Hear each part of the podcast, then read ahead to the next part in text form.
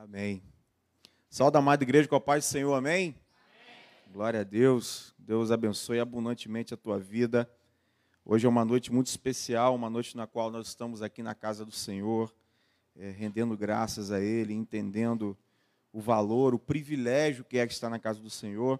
Né, a gente escuta algumas pessoas, né, eu particularmente, eu me, me lembro da minha infância na escola dominical, na escola bíblica, e me lembro das histórias que eram contadas de Noé, de Davi, né? aqueles desenhos que a gente pintava.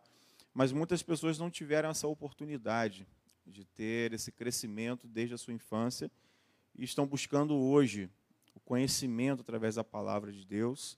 E não que a Bíblia dê garantia àqueles que chegaram antes, mas eu acredito que a cada momento, cada segundo que nós estamos na presença de Deus, é um privilégio que nós temos de sermos amados e amarmos esse Deus que nos ama. Amém?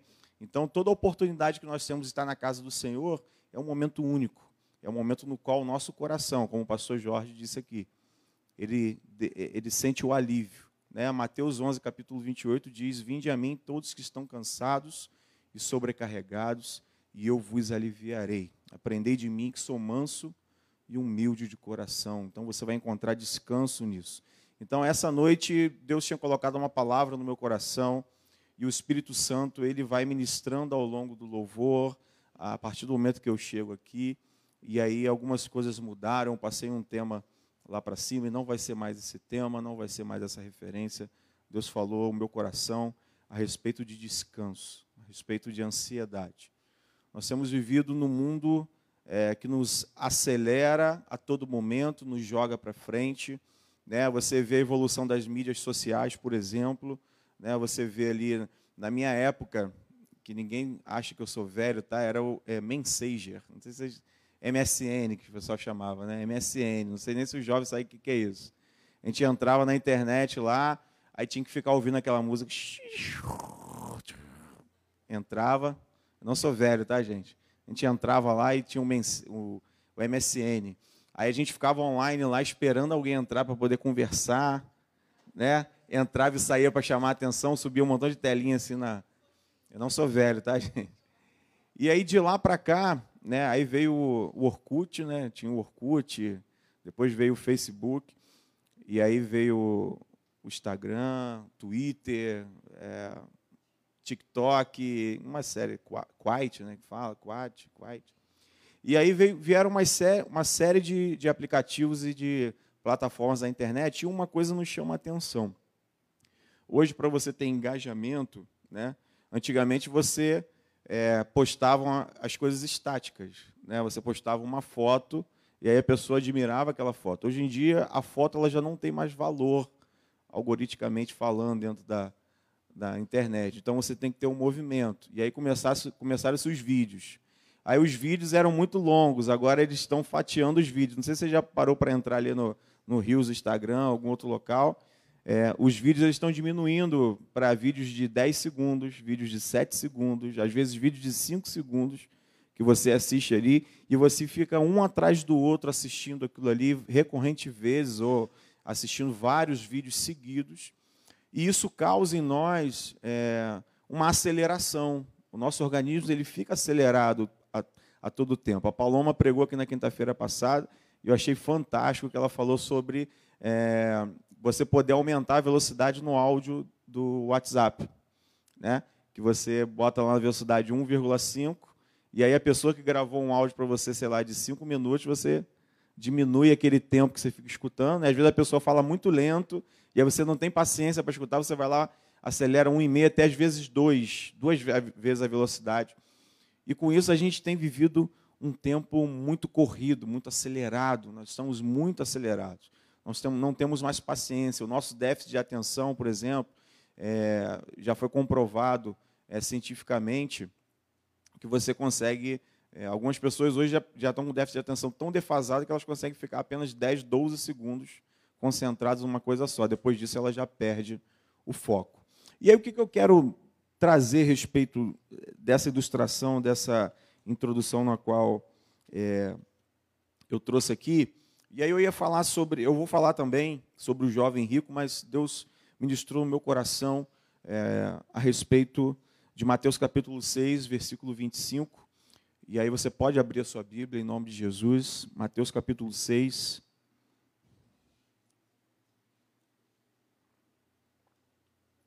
Versículo 25, quem achou diz amém. Quem não achou diz raia. Raia.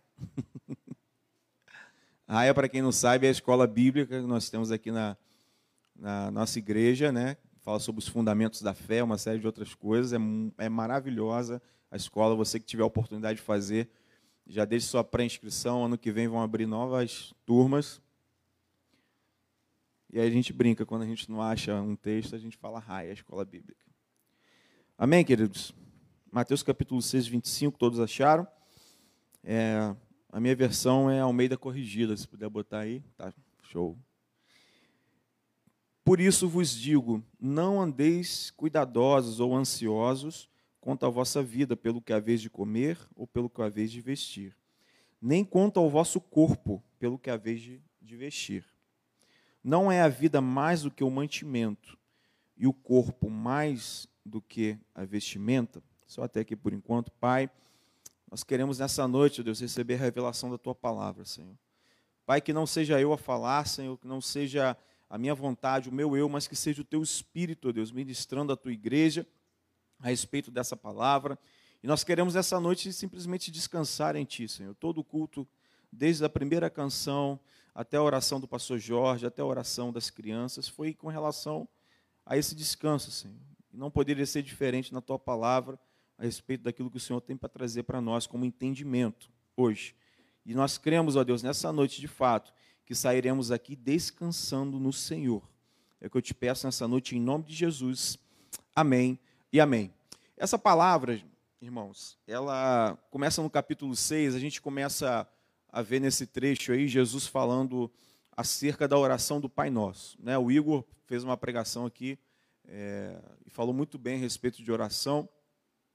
E essa questão do Pai Nosso, a oração do Pai Nosso, foi o primeiro contato que eles tiveram da revelação de Jesus, dizendo que nós, seres humanos, nós, aqueles que cremos em Deus, nós somos considerados como, como filhos e temos o nosso e temos Deus como nosso Pai. E aí a gente começa a raciocinar a respeito do nosso papel aqui nessa terra. E a gente começa a perceber que muitas coisas que a gente faz são coisas em vão. Muitas preocupações, ansiedades que nós temos na nossa vida, elas são em vão, porque já são promessas de Deus sobre a nossa vida. Repita comigo, já são promessas de Deus sobre a minha vida. E esse texto aqui, quando a gente é, lê a fundo, Mateus capítulo 6, ele começa apresentando esse relacionamento nosso. Que quando nós orarmos ao Senhor, não mais nós teremos essa distância do Deus que mora no céu e do homem que mora na terra. Nós falaremos com ele face a face como pai, como quem tem intimidade. Eu, meu pai não está aqui hoje, provavelmente está trabalhando, minha mãe está ali. E eu tenho intimidade com meu pai. Eu chego na casa do meu pai, se ele estiver comendo alguma coisa e eu estiver com fome, isso não é falta de educação, não, é intimidade, tá? Eu vou lá, pai, não um pouquinho aí, então vou na geladeira, vejo o que tem, bebo água. Porque eu tenho intimidade na casa do meu pai. Pergunto a ele depois do almoço, pô, pai, tem, um, tem um, um, doce aí, que a gente gosta muito de um docinho depois, né, Isabel? Gabriel também. Agora ele está tá maneirando, né, Gabriel? Já continua também? Então tá bom. tá bom. Se quis te defender, Gabriel, onde você estiver aí, ouvindo. E aí eu chego na casa do meu pai, eu vou lá, abro a geladeira, eu falo, mãe, me empresta um short aí. Ele fala, ih, ô, ô Gabriel, é, pega, tem alguma cueca fechada aí, que minha mãe vende cueca, quem quiser comprar cueca fazer um merchan aqui para minha mãe, Demilos. E aí eu falo assim, não, pega uma cueca fechada, dá para ele, para ele poder já levar, que eu sei que não vai voltar mesmo. Mas por quê? Eu tenho intimidade na casa do meu pai. E aí esse texto, ele traz para nós, talvez isso passe batido e a gente é, é, é, faça a oração aqui do Pai Nosso. Né? Essa semana eu tive no sepultamento né, é, do, do, da esposa de um amigo e nós oramos lá o Pai Nosso com uma oração universal na qual Jesus nos ensinou. Né? As pessoas dizem que é uma oração ecumênica. E aí, naquele momento que Jesus ensina essa questão da oração do Pai Nosso, ele quebra barreiras entre a, a distância entre nós, e Deus. E ele começa a trazer para nós um descanso. Antes, um pouquinho de Mateus 6, 25, ele fala sobre ajuntar tesouros na terra, sobre uma série de coisas, mas eu vou chegar no ponto onde eu quero chegar. E aí, quando ele fala, não andeis ansiosos por aquilo que a vez de comer, e por aquilo que a vez de vestir, e por aquilo que você, é, aonde você repousar a sua cabeça. E aí a gente faz uma reflexão, qual de nós, durante todo esse ano de pandemia, por exemplo, vou usar a pandemia, que foi um, um momento ruim para nós, né, como sociedade, nós ficamos enclausurados, e aí a gente tem vários efeitos pós-pandemia, temos o efeito da saúde das pessoas que ficou mais debilitada, temos o efeito social das pessoas, aquelas pessoas que tinham dificuldade de se relacionar, elas, muitas delas entraram em depressão, tiveram síndrome do pânico e não estão conseguindo retornar às suas atividades naturais. Outras conseguiram entender que elas não precisam de ninguém para sobreviver, que podem viver sozinhas. E aí a pandemia trouxe uma série de, de problemas, de dificuldades. E aí a gente vê essa questão é, é, do ano da pandemia, quantos de nós, seja sincero, você não precisa responder, não teve o que comer durante esse tempo? Quantos de nós não teve o que vestir durante esse tempo? Quantos de nós dormiu na rua, dormiu em algum canto porque não tinha onde morar? E aí isso passa pela nossa cabeça, foi um ano difícil para nós, mas o Senhor nos, nos sustentou, mesmo em meio às dificuldades. Amém? Você pode dizer um amém por isso? E aí a gente começa a pensar a respeito das nossas preocupações. Né? Eu fico imaginando, por exemplo, Maria Helena é, é, batendo na porta do meu quarto lá de madrugada, você imagine isso. Pai, o que, que a gente vai comer amanhã? Pai, vai ter roupa para vestir amanhã? Pai, será que eu vou estar morando, a gente vai estar morando nessa casa amanhã ou a gente vai ser despejado? E aí, se Maria Helena, minha filha, bate na minha porta do meu quarto e fala isso para mim, a, a, princípio eu ia rir. E falar assim, filha, por que você está falando isso?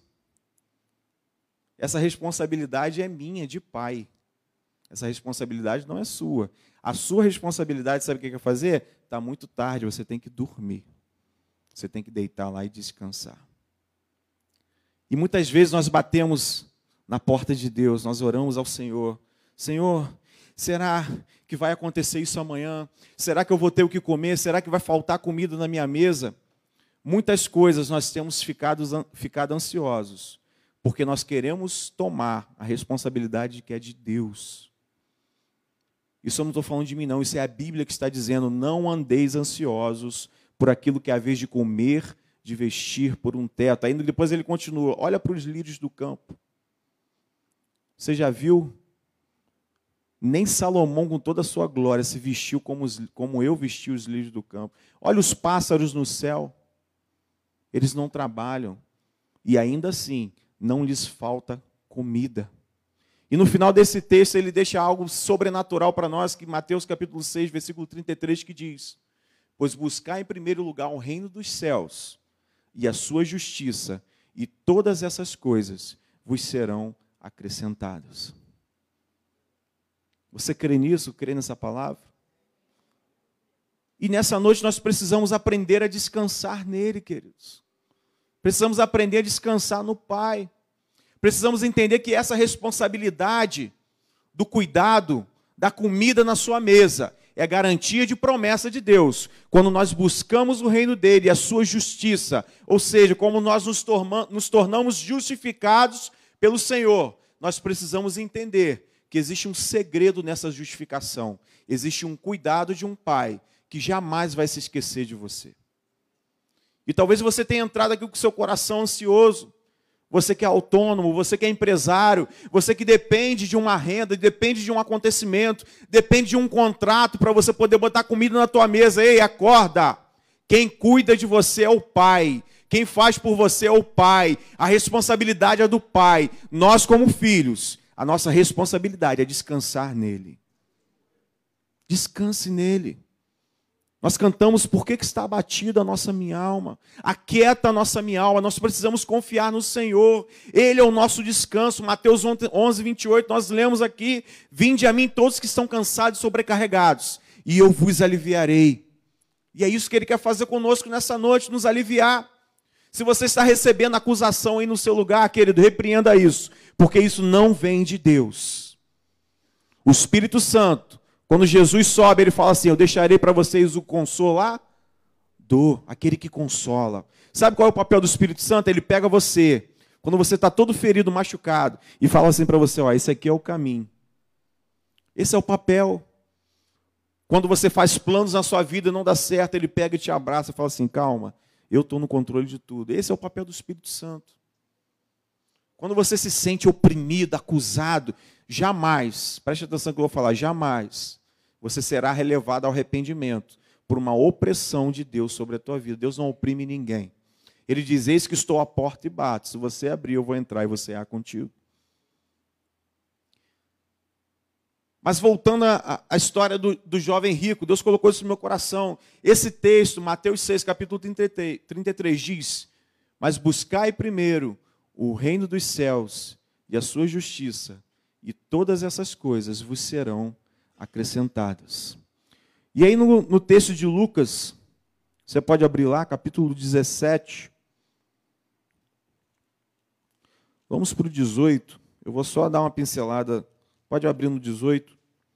A gente vê ali no 16, depois a gente volta, não tem problema. Vamos no 18, 18. E aí você para para pensar, nós que, que buscamos o reino do céu, que somos justificados pelo Senhor, que não nos falta nada na nossa mesa. E aí, para nós, como evangélicos, estaria tudo bem.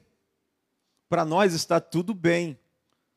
Quando nós estamos aqui na casa do Senhor, buscando ao Senhor, e nós estamos buscando a vida eterna, nós conversávamos isso ontem, eu, o Arthur, o Clóvis. Nós conversávamos sobre isso. Para nós está tudo bem. Para nós está tudo ótimo. E aí a gente vai ler um posicionamento que nós temos que ter, assim como o jovem rico teve. Mateus capítulo, Lucas 18, 18 diz: E perguntou-lhe um certo príncipe, ou um, um principal, dizendo: Bom mestre, que hei de fazer para herdar a vida eterna? Olha a pergunta desse homem, um príncipe, né? O texto diz um jovem, né, rico, né? Hoje em dia, se eu dissesse para você que existe um jovem, um jovem que é rico, temente ao Senhor, conhece todos os mandamentos e tem a sua vida eterna garantida, você diria que esse homem é o quê? Um homem perfeito. Que as meninas que são solteiras digam amém. Profetiza aí, recebe aí. E que os pais que vão casar essas meninas digam amém, amém. Vai chegar meu dia, tem duas. já vou profetizando. E aí esse homem, esse jovem rico, ele já era um dos principais, era um garoto, um garotão jovem, com muitos bens, com dinheiro. E aí ele, ele, ele faz essa pergunta, bom mestre, ele chama, ele quer chegar já fazendo já uma média com Jesus, né? Tipo assim, ele falou assim: vou chegar para Jesus, vou dizer que ele é bom, já vou inflar o ego de Jesus, né? E aí já vou chegar já esperando uma resposta já. Ele já vai, né? Me dar uma resposta. Aí Jesus vai e dá uma chamada nele. Por que você me chama de bom no 19? Por que bom? Ninguém é bom senão um, que é Deus. Naquele momento, Jesus fez valer Filipenses capítulo 2, que diz: Mesmo subsistindo como Deus, se esvaziou de a si mesmo e se humilhou. Naquele momento ele poderia dizer que ele era o próprio Deus. Ele chega e fala assim: Não, bom é só o Pai. Eu estou aqui, mas bom só o Pai. E ele fala assim: Você não sabe os mandamentos? Não adulterarás, não matarás, não furtarás, não dirás falso testemunho. Honra teu pai e tua mãe. E no 21 ele fala assim: e, e disse ele: Todas essas coisas tenho observado desde a minha mocidade. Ou seja, era um homem criado no judaísmo. Era um homem que tinha sido ensinado desde pequeno a respeito dos, é, é, das, das normas, a respeito das diretrizes do judaísmo. Ele conhecia os mandamentos, ele seguia fielmente. E aos nossos olhos humanos, muitas vezes nós temos sido como esse jovem rico. Muitas vezes nós temos hoje um poder aquisitivo bom, nós temos um conhecimento a respeito da palavra de Deus, nós temos a juventude, a força, e no nosso coração está tudo bem, tá tudo bom. E aí a gente julga esse jovem rico como sendo um homem pecador. Porque no final dessa história ele sai triste. Mas a gente precisa entender algumas coisas, porque muitos de nós não temos chegado nem a ter a coragem que o jovem rico teve. E aí você vai entender o porquê. E ele fala assim: Você não conhece os mandamentos? Ele fala: Todas essas coisas eu tenho observado no 21, desde a minha mocidade. E quando Jesus ouviu isso, tem algumas versões que fala, e Jesus o amou. Essa versão da Almeida não fala, mas a NVI, eu acredito que fale isso. Tinha uma outra versão, e Jesus o amou naquele momento. Ou foi em Marcos. Em Marcos ele, ele diz, deve ser um desses dos livros sinóticos, né? Mateus, Marcos, Lucas, é, João tem algumas divergências, né? mas esses três são considerados livros sinóticos, que é o quê? É o Evangelho. Não sei se você já leu. Já, quem já leu o Novo Testamento aí? E aí você lê a história de Jesus em Mateus, você lê a história de Jesus em Marcos, você lê a história de Jesus em Lucas, e você lê ali João fazendo uma, toda uma analogia. E aí essas pessoas que escreveram, é, algumas delas não foram testemunho ocular de Jesus, tá, gente? Elas pegaram o evangelho e foram fazendo um desdobramento. E aí elas, mas elas direcionaram para pessoas específicas, para os gentios, para os judeus, para os gregos, elas, elas começaram a dividir ali, por isso que tem esses evangelhos sinóticos. E aí nesse evangelho, acho que de Marcos, ele fala assim: Jesus o amou nesse versículo. E aí Jesus viu no coração dele, viu nele algo diferente.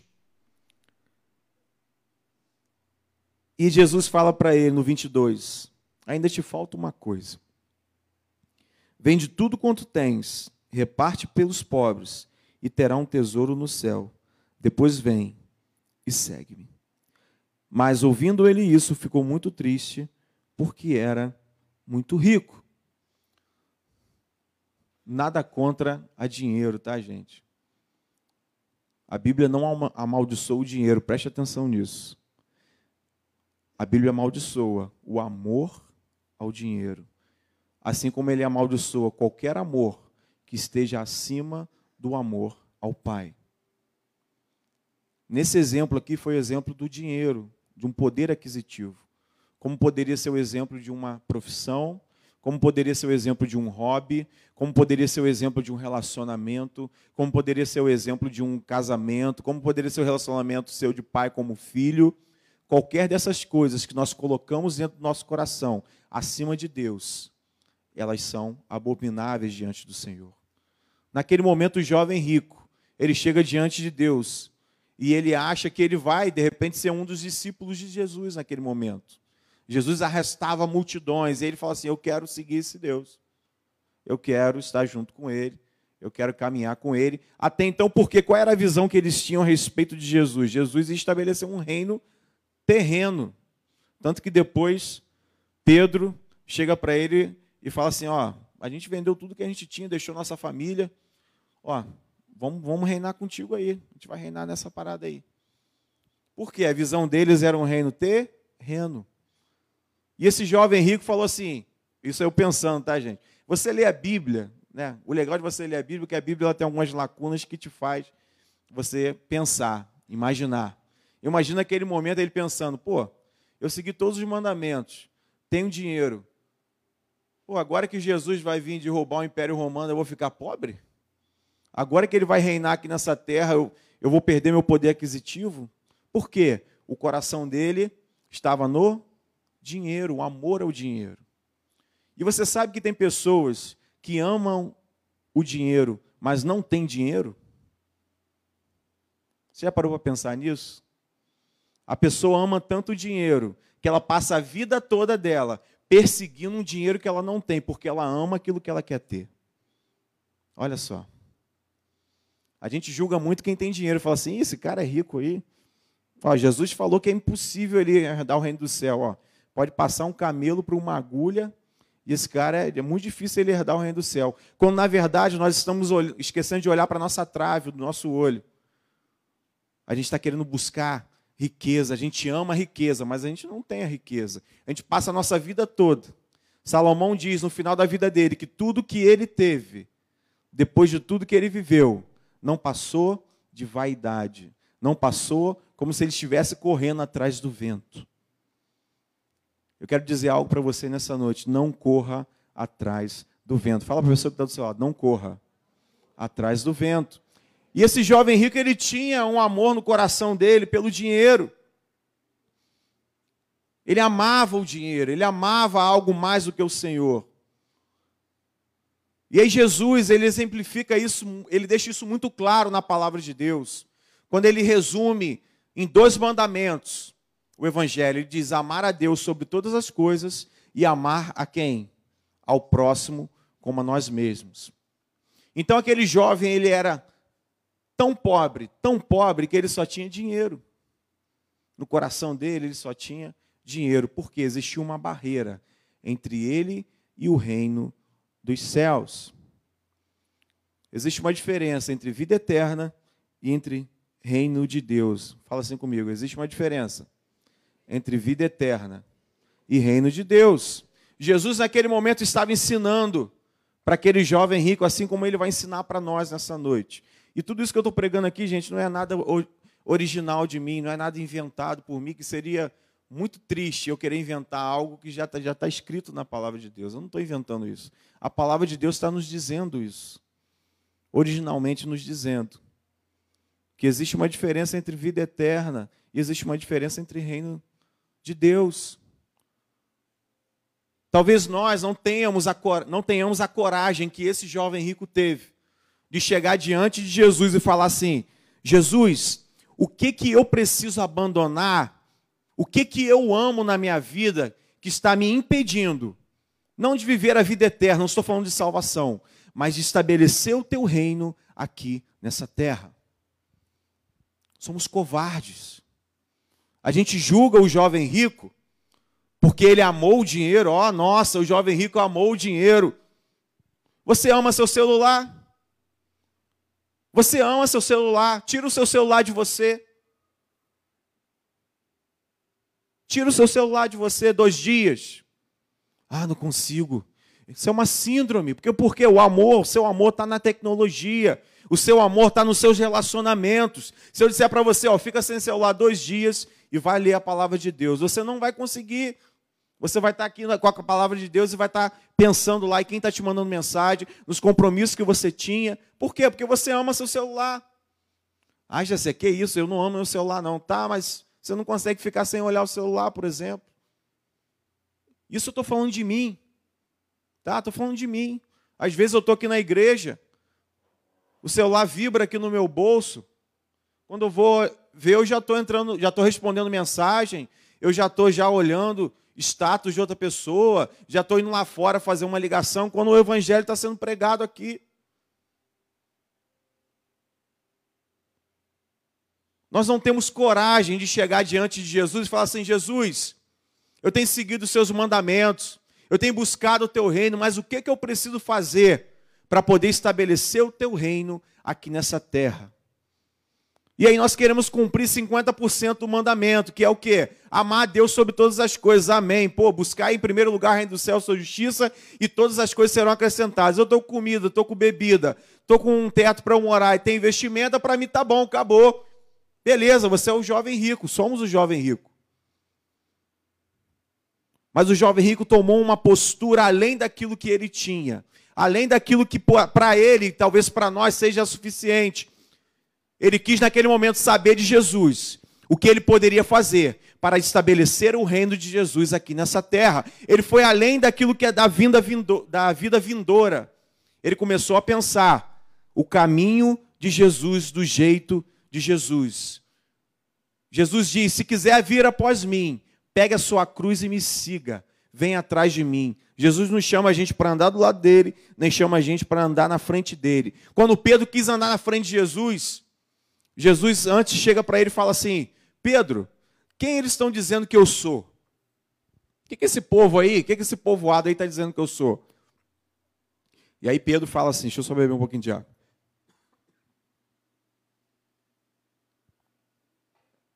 Pedro fala assim: ó, uns estão dizendo que você é João Batista, outros estão dizendo que você é Elias ressuscitado. E aí ele pergunta para Pedro: Pedro, mas quem você acha que eu sou? Aí Pedro fala: Tu és o Cristo, filho do Deus vivo. Aí Jesus, muito bem. Não foi carne nem sangue que te revelou isso, mas foi o Espírito de Deus. E aí ele vai e manda uma, uma sobre a vida de Pedro. Pedro, sobre essa pedra, eu estabelecerei a minha igreja, eu vou te dar a chave da minha igreja. Aí Pedro se estufa, né? se sente o sumo sacerdote naquele momento. Ele fala assim: ó, o mestre falou, acabou, meu. Deve ter chegado para os outros lá, ó, vocês ouviram, né? Vai chegar uma hora que vocês vão ter tudo que me obedecer. Fico, é muita intimidade, ele deve ter falado, no mínimo falou isso. E aí ele já deve ter se colocado ao lado de Jesus, se posicionado do lado de Jesus ali. Tipo assim, ó, o que Jesus não resolver, passa tudo por mim agora, hein? Tô aqui, hein? Aí Jesus senta todo mundo e fala assim, ó, gente, eu vou eu vou ter que, sabe? Eu vou ter que me, me entregar. Vai chegar um momento que eu vou ter que ir, eles vão pegar, vão me crucificar. Aí Pedro fala assim, ó, Jesus, não vai acontecer isso não, a gente não vai deixar acontecer isso não. Eu agora sou, sou Pedro, Petrus. Eu tô, agora estou na frente dessa, dessa parada aí. Se alguém, não vamos deixar não, ó. Deve ter falado para os outros, gente, reúne aqui, ó. Qualquer um que chegar perto do mestre, a gente passa a navalha, acabou. E aí Jesus fala para Pedro, depois de falar para ele que o Espírito revelou para ele que ele era o próprio Deus, ele fala para Pedro: para trás de mim, Satanás. Para trás de mim. Caraca, naquele momento Pedro deve ter desabado. Uma hora ele, me, ele diz que, eu vou, que vai construir a igreja dele sobre mim, sobre a minha pessoa. Outra hora ele me chama de Satanás. Vai para trás de mim. Se, aí Jesus fala: se alguém quiser vir após mim, pega a sua cruz e me siga. Reino de Deus, o estabelecimento do reino de Deus aqui nessa terra, viver a plenitude do evangelho de Deus aqui nessa terra, é você começar a reinar com Ele hoje, em nome de Jesus. Existem muitas pessoas que estão vindo para a igreja, assim como o jovem rico veio, estacionando no primeiro estágio, conhecer os mandamentos, ter um poder aquisitivo legal. E Jesus nos garante isso. A Bíblia diz: tudo que nós pedirmos no nome dele, ele nos concederá. Queremos saúde, que aquele, aquele homem era jovem. Então nós queremos o quê? Saúde. O que, que nós pedimos a Deus? Senhor, eu só peço saúde para trabalhar e conseguir conquistar aquilo que o Senhor tem para mim. Amém. Pô, isso é errado? Não. A parábola da grande ceia, nós falávamos ontem também. Ele conta essa parábola, ele fala assim: vai lá e chama aqueles que eu convidei para participar comigo da mesa. Aí quando o, o criado chega assim, fala para ele, ó, é hoje o banquete, hein? Você está convidado, hein? Ele fala assim, rapaz, avisa lá o anfitrião que eu, eu comprei algumas terras, eu preciso lá ver, medir, ver o que, que tem lá. Fala para ele que hoje não dá não. Aí chega para o outro, ó, é hoje, hein? O banquete lá, Ih, eu comprei cabeça de gado. Eu tenho que, que administrar isso aqui, não posso ir. Aí chega para o terceiro, ó, é hoje. Ele fala assim, não, eu vou casar. Qual dessas três coisas é pecado? Nenhuma delas. Nenhuma. Você pode ter o seu terreno, você pode ter muitos bois, você pode casar e deve casar. Mas ele nos mostra que o amor às outras coisas, antes o amor a ele, não é consequência do estabelecimento do reino de Deus aqui nessa terra. Gessé, então o que eu tenho que fazer? Essa mesma pergunta os discípulos fizeram depois. Quando Jesus chega ali e termina com o jovem rico, mais na frente, no versículo 25, vamos ler o 25, que ele fala assim: Porque é mais fácil entrar um camelo pelo fundo de uma agulha do que entrar um rico no reino de Deus. E aí a gente faz uma observação: não é agulha de linha, de, de crochê, não, tá, gente? Que a gente bota ali, é, o camelo vai entrar ali, não vai entrar mesmo mas é agulha lá. Alguns discutem que é as frestas que tinham na muralha de Jerusalém, que eles atiravam as flechas sobre as festas. Alguns dizem que era aquela abertura que tinha nos palácios. Então tem uma discussão a respeito disso. Mas a verdade é que um camelo com a sua corcova ele não conseguiria passar por nenhum desses lugares. E aí a gente para para pensar no camelo, a gente pensa muito na agulha, né? Da onde vem a agulha? Agulha é isso, agulha é aquilo. Para para pensar um pouquinho no camelo. O camelo, ele simboliza uma pessoa capitalista. Por quê? Ele é autossuficiente, ele atravessa um deserto sem precisar de ninguém. Ele bebe, bebe água, vai se enchendo, se enchendo, se enchendo. E ele atravessa um deserto, fica dias sem beber água. E aí a gente olha para a agulha, né, para o lugar apertado tem que passar, mas a gente tem que olhar para aquele que está carregando tudo aquilo que Jesus falou para não carregar. Em Mateus capítulo 6, ele diz: Não ajunteis tesouro aqui na terra, onde a traça e a ferrugem corrói. Ele está falando sobre o quê? O amor ao poder, porque o dinheiro simboliza poder. Ou o amor a qualquer outra coisa. E aí ele continua dizendo aqui no versículo 26: E os que ouviram isso disseram: Quem pode se salvar? Caraca, peraí. Se chegou um cara para Jesus, que seguia todos os mandamentos, era jovem, era rico. Jesus ama ele naquele momento, manda ele vender tudo que tinha, o cara vai embora triste, aí ele fala assim, Ih, é difícil para caramba o rico é, é, se salvar. Aí os discípulos falam assim, caraca, e agora? Ferrou para gente.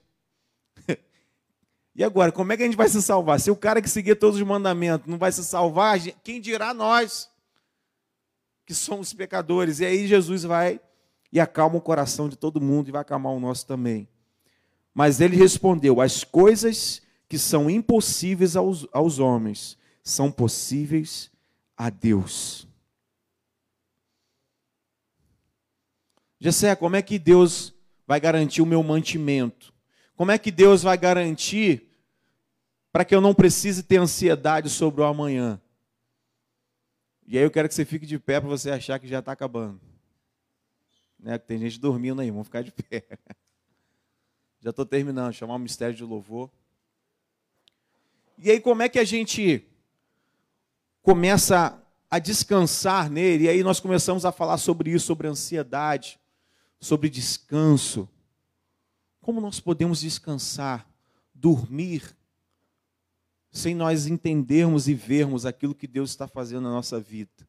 Romanos capítulo 1 fala sobre o agir invisível de Deus na nossa vida. Hebreus capítulo 11, versículo 1 diz que a fé é a certeza das coisas que se esperam e a convicção daquilo que não se vê. Quando nós somos crianças, e aí esses dias eu estava meditando sobre isso. Se a minha filha estiver da altura que for, e eu disser para ela assim, filha, vem, ela vai vir. Por que, que ela vai vir? porque ela confia em mim. Naquele momento, ela dá um salto de confiança em direção à minha pessoa, porque ela sabe que se ela cair, eu vou poder pegar e segurar ela nos meus braços. Jesus nos convida nessa noite a nós darmos um salto de fé em direção aos braços do Senhor. Hoje é noite de você se posicionar Hoje é noite de você entender que toda essa ansiedade que está no teu coração não é o que você precisa carregar. Você não precisa carregar isso dentro do teu coração. Isso é responsabilidade do Pai. E tem pessoas aqui nessa noite que já não dormem há algum tempo. Tem pessoas aqui nessa noite que têm sofrido de crises de ansiedade porque ainda não entenderam o relacionamento verdadeiro o relacionamento que nós temos que ter com o Pai de confiança e de saltar, dar um salto de fé. Nessa noite nós vamos estar ministrando um louvor aqui nesse lugar. E eu preciso que você feche os seus olhos por alguns instantes. E que você traga à sua memória tudo aquilo que tem trazido ansiedade para você. Que você traga a sua memória tudo aquilo que tem te atrapalhado o seu relacionamento com Deus, porque as coisas desse mundo, elas vêm para nos atrapalhar de ter um relacionamento com o Pai. Quando Deus chega no jardim do Éden, procura Adão e Eva naquele momento, o pecado veio para poder atrapalhar o relacionamento de Deus com o homem. E é até hoje, Satanás usa a mesma estratégia. Ele quer dizer para você que você não é digno de receber o cuidado de Deus. Mas eu tenho uma notícia para você: independente do que você faça, de bom ou de ruim, o amor de Deus pela tua vida, ele vai ser sempre o mesmo. João 3,16 diz: Porque Deus amou o mundo de tal maneira que deu seu Filho unigênito, para que todo aquele que nele crê não pereça, mas tenha a vida eterna. Sabe o que isso quer dizer? Ele sabia que você não seria capaz de fazer isso sozinho. Ele sabia que eu não seria capaz de fazer isso sozinho. Ele sabia que dentro dos nossos corações, Paulo chega a dizer que o bem que nós queremos fazer, nós não fazemos, mas o mal que a gente não quer, isso a gente faz. Por quê? Porque nós somos um ser espiritual que possuímos uma alma e habitamos num corpo. E esse corpo, a todo momento, ele tende para que nós possamos fazer as coisas desse mundo que satisfazem a nossa carne. E nessa noite você precisa entender, você precisa compreender que aquilo que Deus quer fazer com você é tirar todo esse peso sobre a tua vida e trazer o alívio e o descanso que ele prometeu naquela cruz por nós, que Deus garantiu por nós naquela cruz. Nessa noite, você vai sair daqui leve.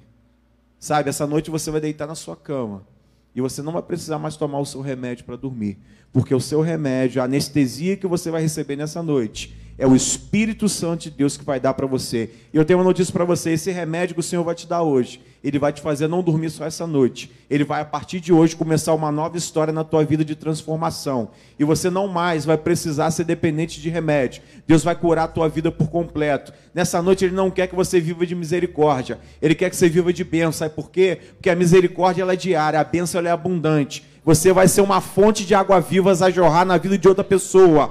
Você não vai viver mais mendigando pão, porque aquilo que Deus tem para você é promessa tua. Ele garantiu para você como pai. Então não deixe de tomar posse nessa noite daquilo que o Senhor garantiu como bênção perpétua para a tua vida. Ele garantiu isso para você, não foi a preço de dinheiro, de dólar, não foi a peso de ouro, mas foi a preço de sangue. Naquela cruz, ele entregou o seu próprio filho para que eu e você fôssemos salvos nessa noite. Eu quero te encorajar. Eu quero orar por você nessa noite. Quero que você venha aqui na frente. Você que está se sentindo cansado, você que está se sentindo sobrecarregado, meu irmão, eu sou o primeiro a estar aqui na frente. Sabe por quê? O, o mundo ele imprime em nós uma força. Ele quer nos forçar, nos espremer, ele quer mandar as dificuldades para nós, mas nós nessa noite sairemos daqui fortalecidos pelo Senhor. Quando você chegar lá fora, as dificuldades vão vir, mas o Espírito que habita em você, ele vai testificar com Deus, vai dizer assim: agindo Deus, quem o impedirá? Agindo o Senhor, o Deus que nós servimos, nada e ninguém pode parar aqueles que creem no Senhor. A palavra de Deus diz: nem olhos viram, nem ouvidos ouviram, nem jamais penetrou em coração humano o que Deus tem preparado para aqueles que amam ao Senhor. Então, se você nessa noite ama o Senhor e quer receber esse alívio do Senhor, vem aqui à frente que nós vamos estar orando pela tua vida. Essa é uma noite de transformação, querido. E eu vou pedir o pastor Jorge para orar pela minha vida, sabe por quê? Porque nós, pastores, nós estamos sujeitos às mesmas dificuldades que cada um de vocês. Às vezes até mais. E é necessário que nós abramos o nosso coração e saibamos reconhecer e pedir ajuda ao Pai. Porque quando nós, nós morávamos na casa do nosso pai, qualquer dificuldade que a gente tinha, a gente chegava, pai, tá difícil. Pai, eu preciso. Pai, me ajuda. Pai, me socorre. E nessa noite, nós vamos reatar esse relacionamento com o Pai. Nós vamos reatar esse relacionamento dizendo assim: Pai, eu sei que está difícil. Eu sei que é difícil. Sabe por quê? Deus quer sinceridade do teu coração, querido. Deus não quer perfeição sua. Ao contrário, aqueles que Ele chamou, aos olhos do homem eram todos imperfeitos. Aquele que Ele chamou, aos olhos do homem, não teriam capacidade alguma de fazer e cumprir a missão que ele estabeleceu nessa terra. Mas deixa eu te dizer algo nessa noite: quem te capacita não é você, quem te capacita não é aquilo que nós falamos aqui, é a tua fé diante do Senhor, é o Espírito Santo de Deus que testifica aí no seu lugar e te faz fazer forte, e te faz fazer firme, e nessa noite toda a ansiedade, todo o problema, toda enfermidade nós vamos deixar aqui no altar. E Ele vai trazer o descanso para as nossas vidas nessa noite, em nome de Jesus. Você crê nisso? Então feche seus olhos e comece a clamar o Senhor. Comece a orar a Ele, comece a clamar aquele que pode resolver todas as coisas. Diga assim, Pai, quanto tempo eu perdi orando por uma coisa que a garantia é minha. O Senhor me garante isso. O Senhor garante isso sobre a minha vida, Pai. Eu não quero mais sentir esse peso. Eu não quero mais sentir esse, esse problema, Deus. Senhor, eu não sei como você vai resolver, Deus. Mas eu estou ansioso para ver o Senhor resolver. Sabe por quê? Porque Ele vai resolver. Ele vai resolver. E muitas vezes nós nos preocupamos, nós ficamos ansiosos com o futuro. Como é que vai ser? Meu irmão, o futuro a Deus pertence. Viva o hoje. E Deus quer trazer uma transformação para a tua vida hoje. Deus quer trazer o entendimento de que Ele é o Pai que cuida de você hoje. É hoje, querido. Nós vamos cantar esse louvor. Você pode sair do teu lugar e vir aqui à frente. Sabe por quê? Porque quem vai trazer o descanso é o Espírito de Deus. Não somos nós que estamos aqui, pastores, mas é o Espírito que habita em nós, é o Espírito que habita em você, que vai ser testificado essa noite. E você vai sair daqui cheio do Espírito Santo. Aonde havia ansiedade, vai ter poder de Deus. Onde havia depressão, vai ter poder de Deus. Onde havia dificuldade, ali vai haver solução. Porque quem faz é o Senhor. Como ele vai fazer não interessa. Preste atenção numa coisa. O milagre de Jesus, ele é sempre por um processo simples, mas o resultado é sempre extraordinário. O simples fato de você sair do seu lugar e vir aqui na frente se posicionar vai garantir para você esse posicionamento de você vir aqui à frente vai garantir a você um resultado extraordinário. Sabe por quê? porque quem faz é Ele. O nosso Deus é infalível. Não existe nada nem ninguém que seja imbatível ao Senhor. É Ele que faz, é Ele que vence, é Ele que atravessa todas as coisas, é Ele que derruba as barreiras, é Ele que transforma, é Ele que restaura relacionamentos, é Ele que restaura casamento. Talvez seu casamento esteja destruído. Ele vai restaurar nessa noite, sabe por quê? Porque Ele é o Pai que cuida de nós, é Ele, não somos nós. Nós vamos cantar esse cântico, pedir os pastores para estarem orando por vocês aqui na frente. E você pode sair do seu lugar. E pode vir aqui, porque Deus tem algo novo para você nessa noite em nome de Jesus.